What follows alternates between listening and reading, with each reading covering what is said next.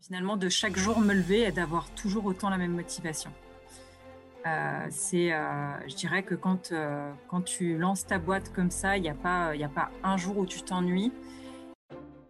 Aujourd'hui, les, les compétences sur certains postes ne viennent pas de, de l'expérience, mais elles viennent de la jeunesse. Mm. Donc à partir de là, tu vas te retrouver à manager des gens qui ont 20 ans, mm. comme des gens qui ont 35 ans. Et je dirais que voilà, il faut avoir un management assez hybride vous venez d'entendre l'extrait de cet épisode avec Julie Boucon. Julie est la cofondatrice de l'application d'apprentissage de, l'anglais euh, pour les jeunes enfants. Avec sa sœur, elle se lance sur ce projet incroyable. Comment elle a réussi à tester son, son idée, à même en faire un laboratoire d'expérience auprès des enfants pour bien affiner sa méthode en équipe avec sa sœur. Comment elle se lance désormais à une nouvelle levée de fonds et quelles ont été toutes ces difficultés qu'elle a réussi à dépasser et ces grands défis à venir?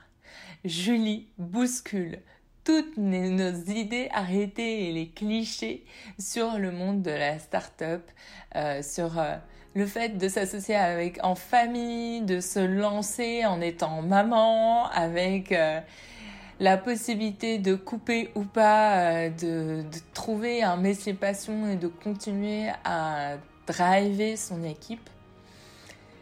Et même de partir d'un milieu qui n'a un peu rien à voir puisque Julie initialement travaillait dans le métier du luxe.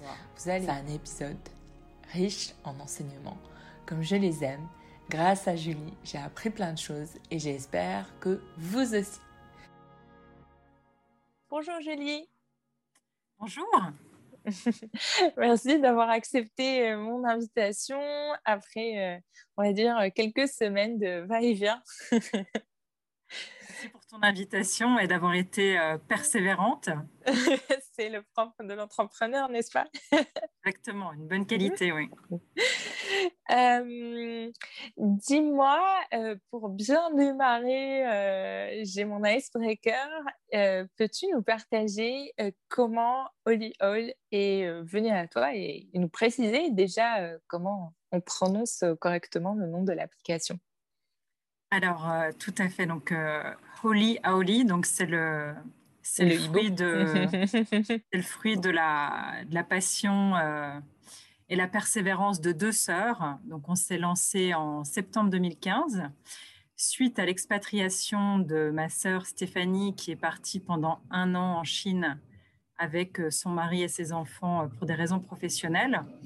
Donc à l'époque, son fils, qui était en CP, a fait, euh, a fait donc euh, son année d'école au lycée français. Et elle a eu le plaisir de découvrir que son fils était capable, en fait, sans effort, d'apprendre des nouvelles langues. Donc quand il est rentré en France, il était fluent en anglais et il avait des bonnes mmh. notions euh, en chinois. Donc elle s'est dit comment au moins maintenir le niveau d'anglais et euh, il faut savoir qu'avec Stéphanie, on avait toujours rêvé d'entreprendre ensemble. C'est dingue On cherchait des idées. Donc, c'est vraiment quelque chose qui nous a toujours animés. Donc, euh, quand elle est rentrée, euh, elle, à l'époque, elle était directrice achat chez General Electric. Et moi, j'étais responsable grand compte pour un façonnier de bracelets en alligator pour la haute horlogerie. Oh. Et donc, elle m'a dit, écoute, ça y est, je crois que je tiens l'idée et on a réfléchi à comment, euh, comment mettre en œuvre euh, cette idée, à savoir euh, révolutionner l'apprentissage de l'anglais pour les enfants. Et, et on s'est dit, bah, allez, on se lance. Donc, chacune, on a pris nos dispositions. Donc, moi, à l'époque, j'ai, enfin, je suis maman. Mais à l'époque, j'avais ma première fille qui avait 12 mois. J'étais enceinte de la deuxième. Oh là là. Euh, j'étais dans un job assez euh, enfin, passionnant, assez confortable en termes de rémunération. Mais euh, je dirais que je ne me suis pas posé la question deux minutes. Quoi. donc, chacune, on s'est dit, allez, c'est parti, on y va. Donc, on a pris nos dispositions, accompagné nos entreprises. Et puis, on a ouvert notre centre linguistique, qui a été notre laboratoire d'expérience, donc en septembre 2015. Donc, pour la petite histoire, on a eu une école de langue où on accueillait une soixantaine d'enfants chaque année pendant trois ans, qui nous a vraiment permis d'avoir aujourd'hui en fait un, retour à peu près de trois ans de R&D ou accompagné de professeurs natifs et de chercheurs linguistes, on a pu justement euh, développer notre méthode pédagogique parce que euh, notre application, donc on propose euh, cinq minutes par jour de micro-learning, mais qui sont finalement le fruit d'une méthode pédagogique en sept étapes et l'intérêt de notre centre linguistique, c'est que ça nous a permis de euh, développer en fait neuf niveaux qui correspondent aux neuf classes d'âge auxquelles on s'adresse, à savoir les 3-12 ans. Mm. Euh, eh ben, tu, tu, tu m'ouvres, euh, on va dire, la porte à pas mal de questions. Déjà, pour avoir une sœur, penser à l'idée de m'associer avec elle, c'est déjà un gros défi. Euh, c'est incroyable parce qu'en plus de ce que tu décris, c'est que tu avais déjà cette idée. Vous avez euh, une si forte complicité que ça, vous avez des complémentarités. Comment ça se passe, euh, votre duo? ah, Complètement. On est, enfin, on est très fusionnel, euh, je dirais, dans la vie perso, mais aussi dans la vie pro. Et ce qui était assez marrant, c'est que, en fait, on s'est. Enfin bon, maintenant, on a été obligé de structurer parce qu'on a une équipe. mais je dirais qu'au début, on s'est jamais dit qui faisait quoi. C'est-à-dire qu'on sortait d'un rendez-vous, ça coulait de source de on savait exactement qui devait faire quoi. Ah ouais? Donc, euh, on a toujours été très complémentaires. Et puis, euh, puis non, c'est un binôme qui marche très, très bien. Ça n'a eu aucune conséquence négative sur notre relation euh, personnelle. On est tout le temps en train de passer du perso au pro en permanence. on passe même tous nos week-ends ensemble. Donc, je dirais que le, travail n'a fait que ah, nous permettre d'être encore plus ensemble. c'est dingue. Et aujourd'hui, votre association est euh, équivalente ou bien il y en a une qui a plus de parts? Non, on est vraiment à 50-50. Waouh, je suis impressionnée. Euh, c'est, euh, on va dire, ça aurait été le rêve de ma mère, qui... d'avoir des sœurs aussi complices. Après, on ne choisit pas, mais je dirais que, enfin, pour nous, on a, on a chacune des maris qui sont entrepreneurs. Euh, et, c'est vrai que quand on leur a dit qu'on voulait travailler ensemble, ils nous ont dit attention, euh, vous vous entendez tellement bien que ce serait dommage de qu'il y, ait des conséquences sur votre relation. Mais je dirais que à l'inverse, euh, ils travaillent eux-mêmes en famille avec leurs frères et ça n'a pas été un choix. Alors que nous, à l'inverse, c'est nous qui avons choisi de travailler ensemble. Donc on, se connaissait mmh. déjà parfaitement. Et je pense qu'un conseil à donner à tout entrepreneur, que ce soit avec son frère, sa sœur ou avec un ami ou avec quelqu'un qu'on ne connaît pas mais avec qui on fit au niveau pro, il faut quand même bien connaître la personne avant de, avant de se lancer dans cette aventure, euh, mm. aventure entrepreneuriale parce que euh, bah, il y a des hauts, il y a des bas et il faut savoir, euh, faut savoir mm. y résister. Quoi. Et en même temps, j'imagine que vous aviez déjà eu l'occasion de, de, travailler, de vous tester euh, qu'est-ce que vous aviez fait avant euh, ça ensemble? Ah bah, Rien, on avait, non, non, on n'avait jamais travaillé. non, mais au-delà du travail, d'une forme de, de projet euh, familial ou associatif, d'organisation de mariage, où vous avez pu vous tester non. Même pas? Non, non, même pas, ouais. Vraiment, on fait, fait tout un peu tout le temps ensemble, mais on est, on est à la fois assez, assez différentes. C'est pour ça qu'on ne fait pas non plus les mêmes, les mêmes choses dans la boîte, mais euh, non, très complémentaire. Mais euh, bon, on savait que la, complémentarité qu'on avait dans le perso euh, fonctionnerait bien au niveau mmh. Et, c'est intéressant ce que tu disais, dans une forme de prototypage et de, de centre de RD sur votre centre linguistique. comment ça s'est passé? Parce que au début, vous saviez déjà que vous, allez, vous alliez atterrir sur une application ou bien euh, vous, vous, avez agrandi la vision euh, petit à petit? Alors, je dirais que euh, au début, l'idée c'était d'ouvrir des pas de porte, donc d'ouvrir plusieurs centres linguistiques. On avait, mhm. quand on a ouvert notre centre, en fait, on avait développé une application web qui était uniquement distribuée dans notre centre linguistique. Donc l'idée c'était de, mhm. on va dire, de se développer au travers de centres plus une application. Et on s'est rendu compte que le, côté euh, pas de porte et cette gestion aussi humaine, c'était pas scalable. Donc on a pivoté. Et au bout d'un an et demi, on a refondu l'application pour euh, la rendre téléchargeable dans l'Apple Store et le Google Play Store, justement pour avoir un rayonnement euh, national et beaucoup plus, beaucoup plus facile. Donc, euh, donc ça, ça nous a permis d'un seul coup d'avoir un rayonnement euh, au niveau de mm. toute la France. Elle déclic aussi du lancement de, de l'appli dans les stores, ça a été de voir l'efficacité de, de, la méthode, puisqu'on s'est rendu compte en fait qu'un enfant, en faisant ce micro-learning 5 minutes par jour associé à une rencontre hebdomadaire avec un coach, un enfant qui a 7-8 ans, en deux mois et demi, trois mois, il commence à faire des phrases simples en oui. Oui, oui, complètement. Euh. moi, pour l'avoir testé, euh, on va dire, euh, dans la vraie vie, avec un tout petit bébé, en fait, le, fait de parler même quelques minutes en anglais ou dans une n'importe quelle langue, avec, et de cette manière aussi consistante, enfin, répétée, un enfant a une, capacité d'apprentissage incroyablement fulgurante. Enfin, c'est très rapide. En fait, euh, jusqu'à 6 ans, quand un enfant il introduit une langue étrangère, on parle encore d'acquisition du langage, comme de la langue maternelle. Mm-hmm. Passé 6 ans, on parle d'apprentissage. À 7 ans, les, euh, il y a tout un système de mécanismes d'imitation qui commence à s'éteindre. Et à 8 ans, le larynx est définitivement formé, mm. qui fait que quand on apprend une nouvelle langue, malheureusement, on aura toujours l'accent de la, de la langue maternelle. Ouais, c'est euh, et c'est même pour ça que en fait, euh, pour nous dans notre famille, on essaye de continuer à, parler souvent plusieurs langues parce qu'en fait, on, voit euh, cette, cette, ce coup près des 8 ans en fait qui arrive et même si on en est loin, mais voilà, on sait que voilà, si on rate ça, il y aura plein de choses qui seraient malheureusement perdues et, et ayant eu aussi de notre côté, on va dire quelques frustrations on sait à quel point euh, c'est dommage en fait de passer à côté de, ces possibilités. Euh, du coup, votre centre linguistique est toujours ouvert et c'est ce qui vous permet d'avoir des coachs Alors non, maintenant on l'a fermé en fait au bout de trois ans. Ok. Euh, quand on a effectué notre première levée de fonds, donc on a décidé de, fermer le centre puisque finalement on avait réussi à en retirer tout ce qu'on souhaitait par rapport à notre méthode. Cette fois-ci, on s'est concentré sur le développement, euh, le développement de l'application euh, dans les stores. Ok. Et la, première levée de fonds, euh, comment ça s'est passé?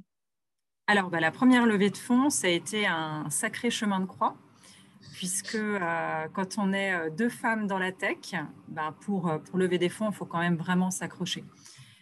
Donc, euh, donc, il y a eu des hauts, des bas. Heureusement qu'on était deux, puisque ça n'a quand même pas été, euh, ça pas été simple, puisqu'il euh, il arrive quand même assez régulièrement, quand tu es, une femme comme ça dans la tech, que tu cherches à lever des fonds, qu'on te demande ce que ton mari fait, est-ce qu'il a investi dans ton entreprise, qui va s'occuper des enfants. Enfin, c'est des choses qu'on ne demanderait absolument pas à un homme.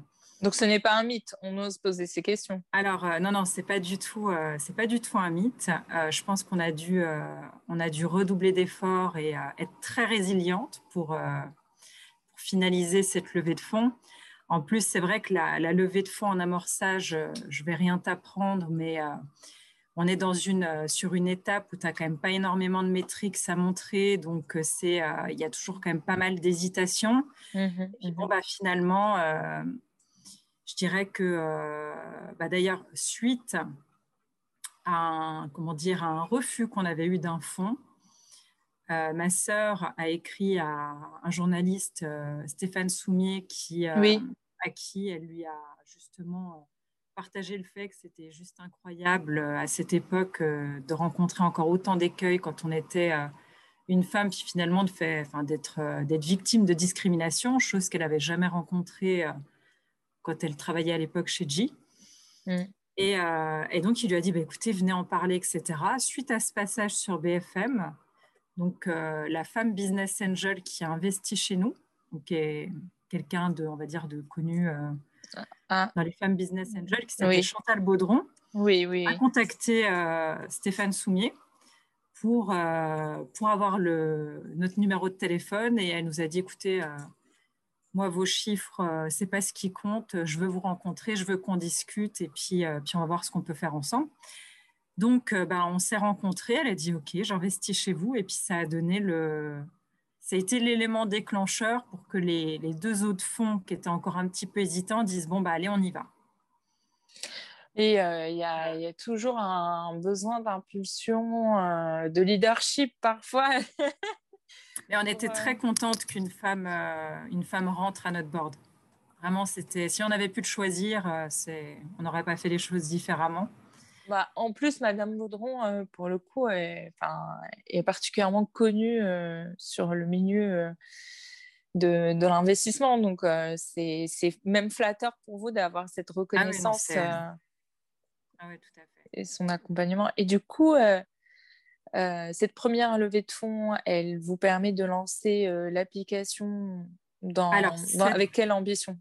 Alors, cette première levée de fonds, on l'a effectuée en juillet 2019. Mhm. Donc ça, ça nous a permis de euh, complètement euh, redévelopper l'application.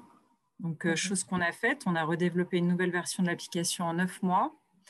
Donc, on a monté une équipe, évidemment, pour développer cette application. On a internalisé des compétences, mhm. toutes les compétences techniques pour pouvoir développer une app.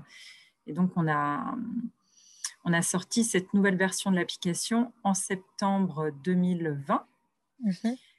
Et depuis septembre 2020, donc euh, ben, l'application. Le temps passe vite. Hein. ah ça, passe vite. L'application, euh, je dirais, euh, porte ses fruits. On, enregistre une très belle croissance depuis le lancement. Et donc cette fois-ci, on, est, on est justement sur le enfin, on, on est à la recherche de notre série A. Donc là, on va, on va tenter d'aller chercher 5 millions d'euros. ah là, ça y est, on redémarre, euh, redémarre tout, le, tout le processus euh, de levée de fonds. Et quel est ton état d'esprit cette fois-ci? bah, Je dirais que cette fois-ci, euh, cette fois-ci, c'est différent dans le sens où on a des, on a des chiffres, on a des jolis chiffres à montrer, des belles perspectives. On a un produit qui plaît énormément. Le confinement est passé par là et la tech explose. Exactement fait. Euh, donc, c'est clair que c'est le timing est parfait. Bon ben, je dirais que c'est un effet euh, positif euh, du Covid. Mmh. Heureusement, il n'y en a mmh. pas que des négatifs. Donc ça a vraiment permis de structurer la filière et puis de finalement on a gagné cinq ans. cinq ans en quelques mois, puisque tout le monde a dû, mmh. a dû s'y mettre. Puis ça a accéléré aussi, je dirais, les, les mentalités de certains réfractaires au numérique. Je parle de ça parce que euh, en parallèle de l'application qu'on propose aux familles, on a en fait développé le pendant de cette application pour les écoles, qui est dans une centaine de classes depuis à peu près euh, trois ans. Et là, on va sortir une nouvelle version de Holy Holy for School qui sera distribuée par l'éditeur scolaire Bordas, donc à partir de septembre. Ok. Donc, ça va nous permettre d'avoir euh, une solution clé en main à proposer aux professeurs du CP au CM2. Et ça serait une forme de marque blanche ou euh? Non, c'est Oli Oli by Bordas. Ok, donc c'est un éditeur scolaire euh, qui, qui gère. Qui va gérer toute la distribution et le, on va dire le, le marketing des écoles. La formation la montée en compétences euh, des, professeurs. Et du coup, euh, il y aura même les devoirs qui seront dedans? Alors, il n'y aura pas de devoirs, en fait. On reste vraiment sur le système euh, de soit une utilisation en auto-apprentissage, 5 minutes par jour, et le professeur aura donc ses fiches préparatoires pour pouvoir, on va dire, faire son cours plus des fiches d'évaluation et il aura aussi des toolkits pour animer sa classe. Mais l'idée, en fait, c'est vraiment de d'amener une solution clé en main pour les professeurs des écoles à qui on demande aujourd'hui de faire beaucoup de choses, mais aussi de passer énormément de temps sur les maths et le français, ce qui est normal. Mais euh, souvent, malheureusement, euh, faute de temps et faute de formation, l'anglais passe à la trappe, malgré l'obligation d'en dispenser deux fois 45 minutes par semaine. On se rend compte dans les faits que c'est n'est pas fait. Quoi. Donc là, avec une solution finalement ils n'auront plus à douter de leur, de leur mauvaise prononciation puisque c'est l'application qu'il fera pour eux et où tout sera prêt, il y aura juste à dérouler, on se dit que ça peut permettre quand même de, d'aider à améliorer le, niveau mm. d'anglais qui est dispensé dans les écoles. Mm. Et euh, aujourd'hui, euh, euh, en termes de compétences, vous êtes plus et de, de, chaîne de valeur, vous êtes plutôt sur de la création de contenu et du user friendly, enfin d'avoir quelque chose de d'avoir une connaissance UX euh, très forte ou bien euh, plutôt sur l'aspect techno avec euh, des, des particularités plus sophistiquées qu'une application d'apprentissage. Qu'est-ce que vous privilégiez le plus en termes de ressources? Alors là, aujourd'hui, tout ce qui est, on va dire, contenu pédagogique et tout ce qui est UX, bon après, en UX, oui, il y a toujours des choses à améliorer, évidemment. Puis il, puis il y a des tendances marché, ça évolue en permanence. Mais je dirais que là-dessus, on, est, euh, on est plutôt fort. Donc, euh, et tout ce qui est contenu pédagogique est déjà développé. Bon, on le fait mm. évoluer euh, régulièrement. On a aussi développé des nouvelles langues, chose dont je t'ai pas parlé, mais on a le, chinois, l'espagnol et le français québécois qui sont, qui sont prêts, mais pour l'instant qu'on ne sort pas volontairement, puisqu'on veut déjà avoir un gros focus euh, sur l'anglais pour, euh, pour ne pas diluer notre marketing. Voilà. Mm. Et euh, les choses, on va dire, les, les, points sur lesquels on, on, va continuer à, à grandir, c'est dans le fait d'amener de nouvelles fonctionnalités pour continuer à, à, motiver et à intéresser les enfants.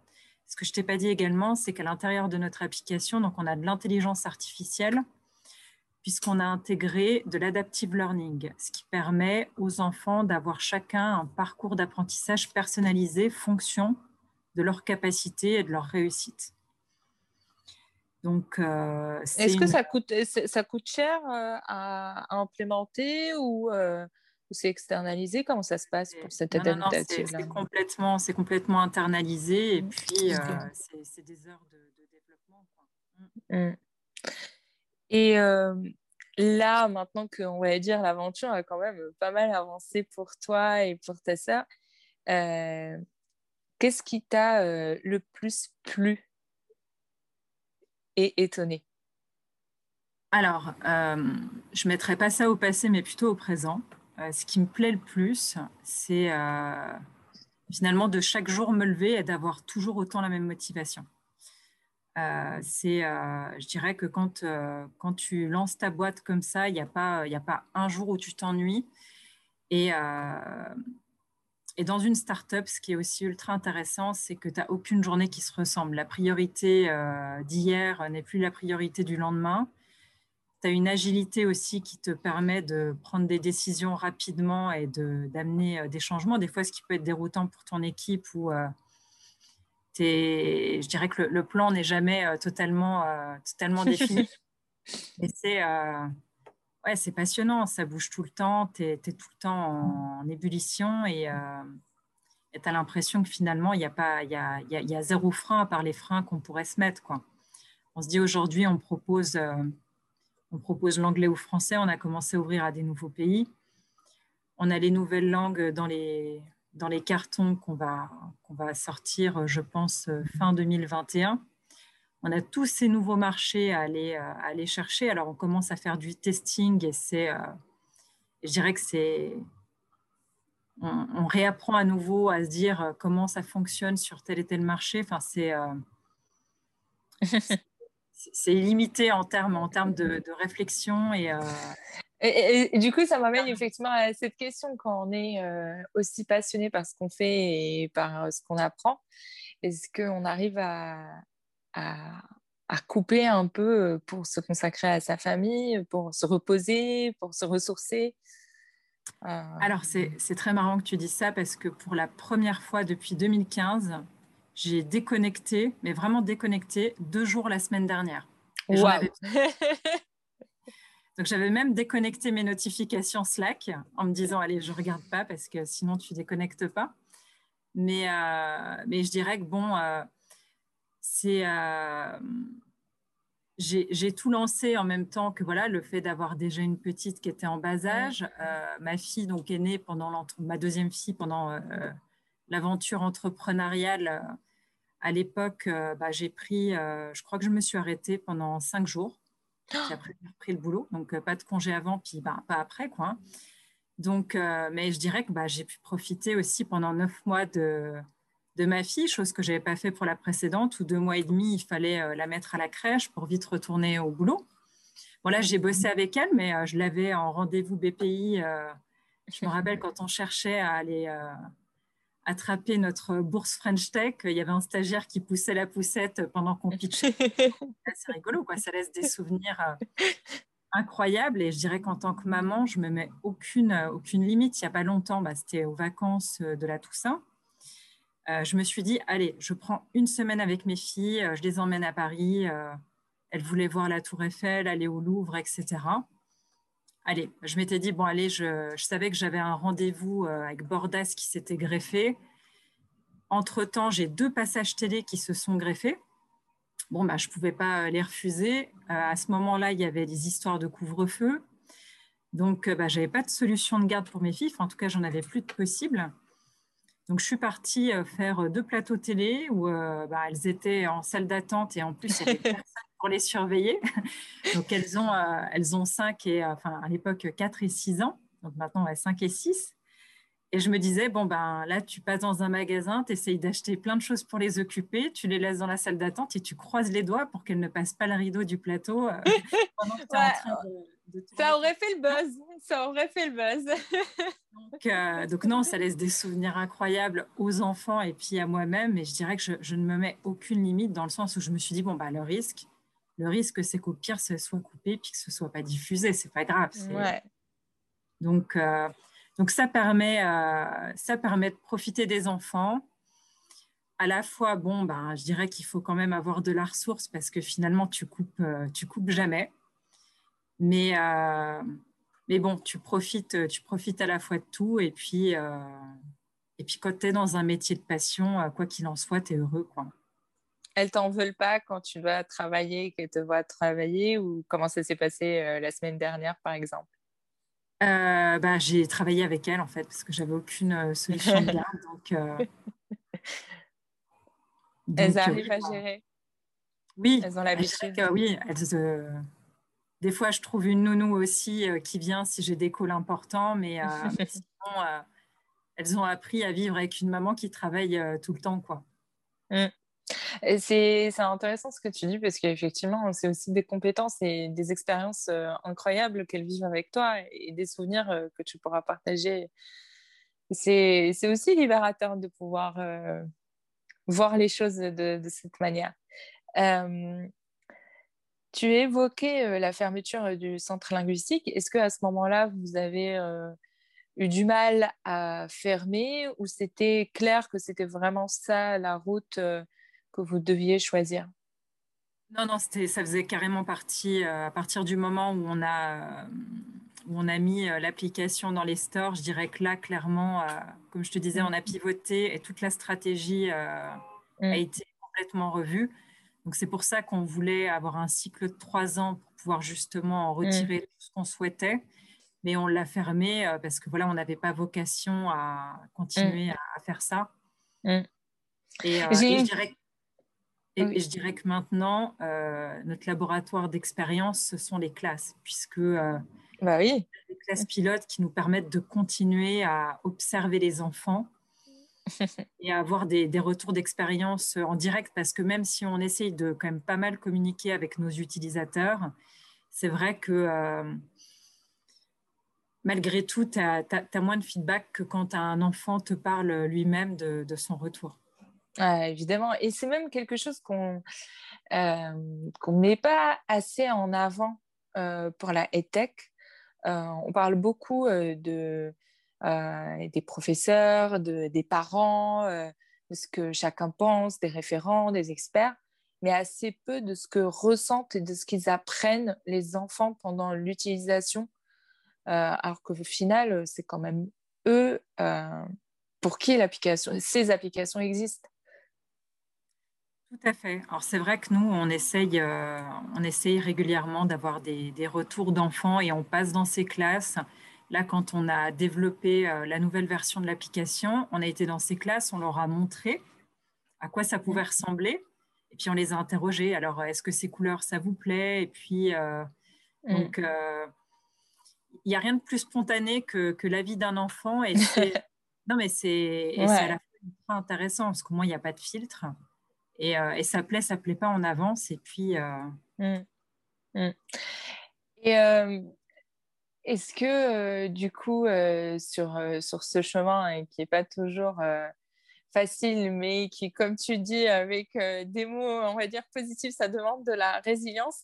Est-ce que le fait que vous soyez installé hors de Paris, je crois, j'ai cru comprendre que vous étiez dans la région lyonnaise, c'est ça? Alors, en fait, on est en Bourgogne-Franche-Comté, on est à Besançon. Ah Et euh, est-ce que ça, selon vous, c'est euh, quand même quelque chose qui ralentit d'être un peu éloigné euh, de l'écosystème classique? Sachant avant, on va dire, cette année un peu particulière, hein, parce que là, c'est beaucoup plus facile. Alors, je dirais que quand, en effet, tu n'habites pas Paris, il faut réussir à te créer cet écosystème. Donc, nous, à Besançon, au niveau de la tech, il n'y avait rien du tout. Donc, ce qu'on a fait, c'est qu'on a intégré un, accélérateur euh, EdgeUpTech à l'EM. On a eu la chance de passer par cet accélérateur. Euh, donc, on y, a, on y a passé quasiment un an, donc à Lyon. Mm. Et ensuite, euh, on a réussi à intégrer Station F. Donc, on fait partie de. Enfin, on, est, on, a, on a une grosse partie de notre équipe qui est à Station F. Donc, moi, Paris, j'y suis chaque semaine. Bon, en ce moment, c'est un peu particulier. Mm-hmm. Et je dirais qu'habituellement, euh, j'y suis au moins une fois par semaine. Donc tout cet écosystème, finalement, on, se, le, on se le crée. Et puis après, bon, tu t'intègres aussi euh, des réseaux comme euh, EdTech France ou autres. Et, mmh. et, ça te permet d'être dans tout cet écosystème. Mais je dirais que n'importe quel domaine d'activité, euh, l'intérêt quand tu es une start-up, c'est de ne pas rester seul dans ton coin, de contacter euh, d'autres euh, cofondeurs et puis de, te proposer aussi des, rendez-vous pour te filer des coups de main. Enfin, nous, on a toujours contacté d'autres start-up pour pouvoir s'échanger des tips et quand d'autres le font, on le fait avec grand plaisir parce que ça fait gagner un temps fou. Quoi, hein. Et ça permet de créer un réseau vraiment. Et euh, le réseau, là, aujourd'hui, euh, tu te sens proche euh, de quel, on va dire, autre secteur que la EdTech?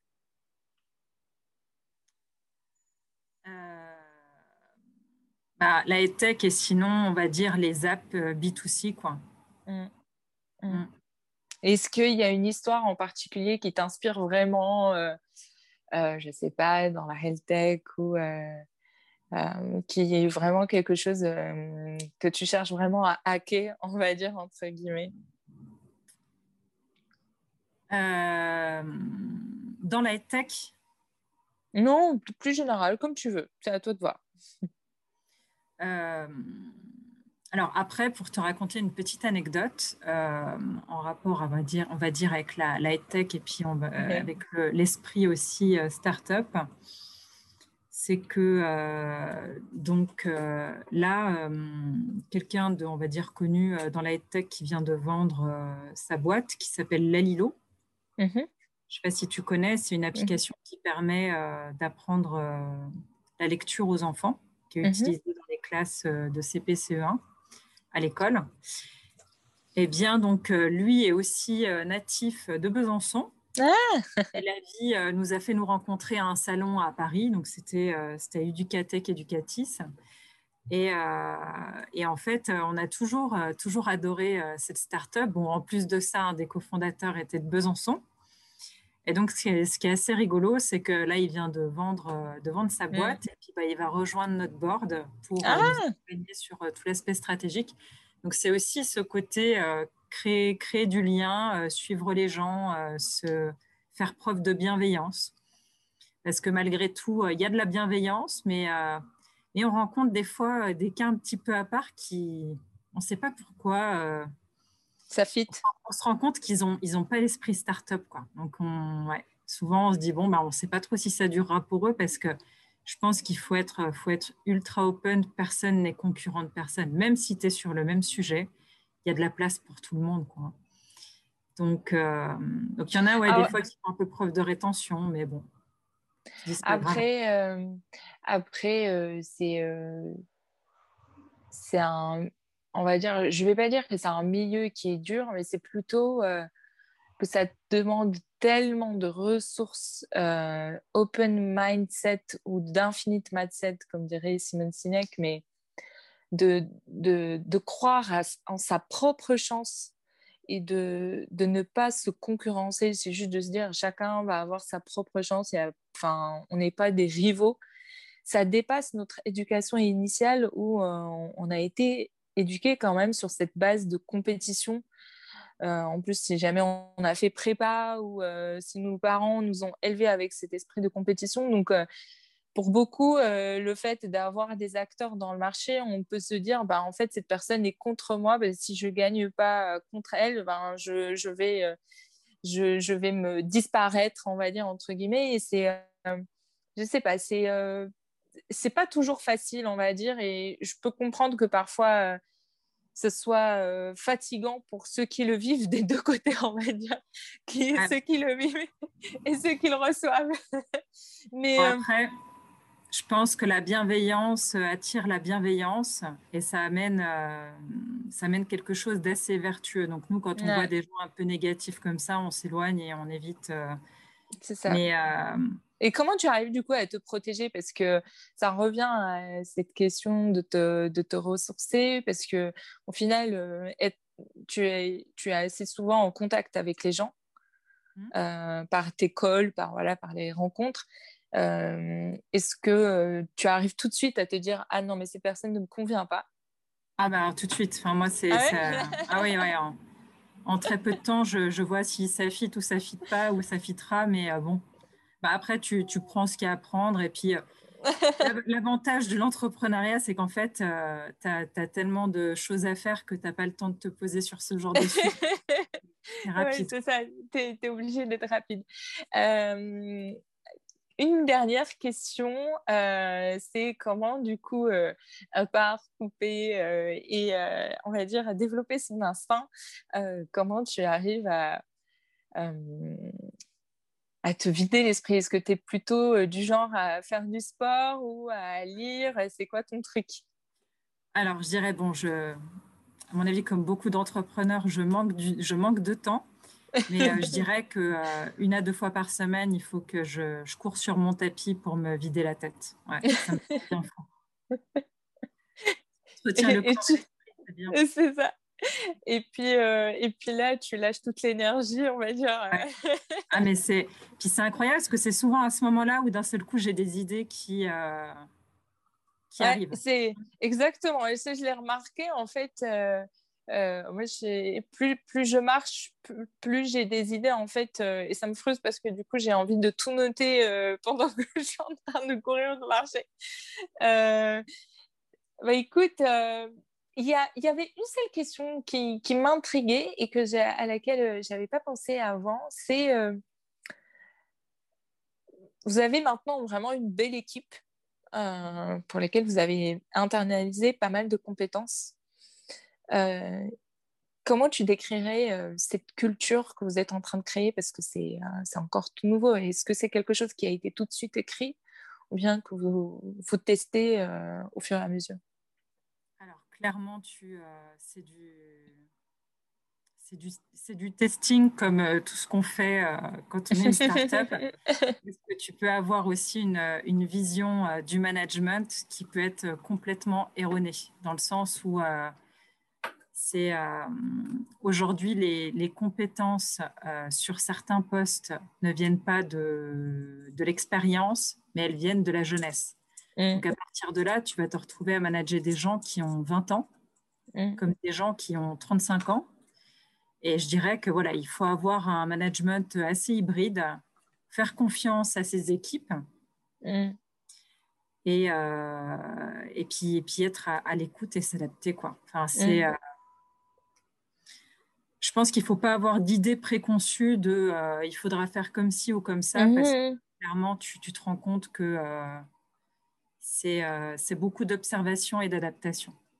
Mais en même temps, je trouvais quand, quand, je regardais sur les réseaux, vous avez une identité très forte, en fait, très incarnée, même comment vous décrivez vos, euh, vos collaborateurs, vous avez des, des, avatars et tout. Donc, je me disais qu'il y avait une forme de cohésion, en fait. Euh, euh, est-ce que vous, vous arrivez à la, à la matérialiser avec des petites choses entre vous, un rituel, ou vous ne l'avez pas encore formalisé, c'est trop tôt? Alors, en fait, je dirais que pour nous, le confinement, donc ça a été une période où finalement on a, on a complètement structuré l'équipe, parce qu'on était, on était tous euh, en remote évidemment. Bien sûr. Mais ça nous a permis de structurer les habitudes de travail. Donc tous les matins, on commence par un stand-up d'équipe. On est tous, euh, on est tous connectés. Et euh, donc chacun dit ce qu'il a fait la veille et ce qu'il va faire le jour. Et puis pour accélérer toute la partie développement, on a d'autres fonctionnements. Bien sûr, bien sûr.